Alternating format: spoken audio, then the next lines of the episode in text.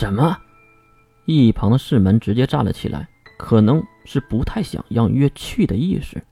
月急忙摆手，让其他人，包括士门，稍安勿躁。让他说完，回头再看向龙良。岳同学，你就当是到西马一族的领地旅游一次，毕竟来回只要一天而已。学院请假的事儿，我去办。我也要去。关灵也站了出来，并且来到两人的中间。由于都是西马一族的人，龙良没有说什么。那我就先退下了。晚上我们一族的人会联系您的。看着龙良离开，大家都看懂了，龙良是来传话的。不过奇怪的是，龙良口中的情报又是什么呢？曰，我不希望你去。水兵明确的表示立场，一旁的士门也是点点头。他们可能不想再次失去月，可关灵却摇摇头。这次是小月铺好的路，我们得走一遍，至少，我希望能走一遍。关灵的话让一旁刚刚整理完金发的小维很是疑惑，完全不知道他们在聊些什么。什么呀？为什么学生会的人会来找月啊？看到小维的提问，月回头和他解释：“我有一个计划，想推倒西马一族，不过，可能要付出惨痛的代价。如果有逃亡的那一天，小维，你能收留我吗？”恐怖的话语让月轻描淡写的就说了出来。小维其实没有听懂前面的话，只听到了后面的一句：“能收留我吗？”当然能，无论什么情况，我都会帮助你的。毕竟，你是琉璃月的妹妹，我唯一朋友的妹妹。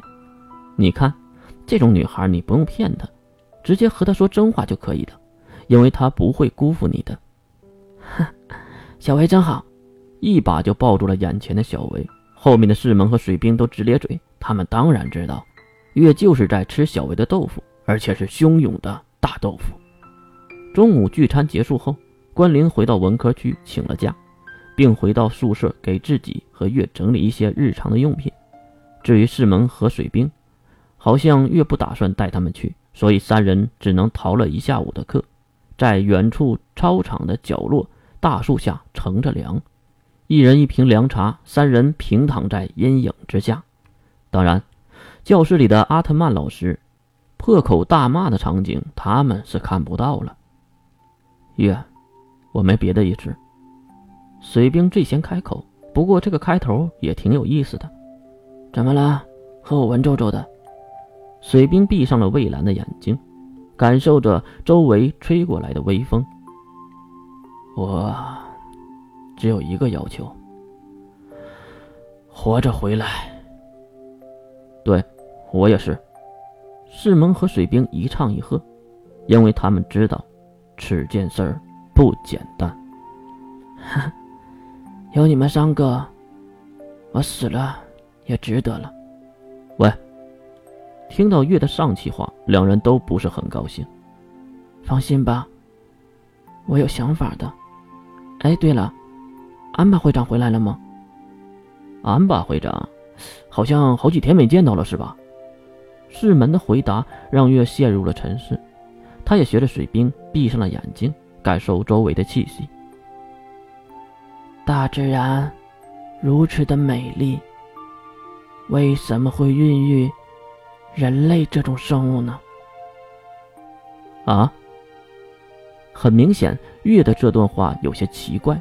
水兵也是睁开眼睛看向月这边，没事儿，就是随便的感慨一下。对了，水兵师门，怎么了？师门很是好奇月到底要说什么。我喜欢上一个人了。哈，不是小维吧？世门的想法很正常，毕竟这几天和小维亲密接触的次数最多。月当然也是踢了世门一脚。我操！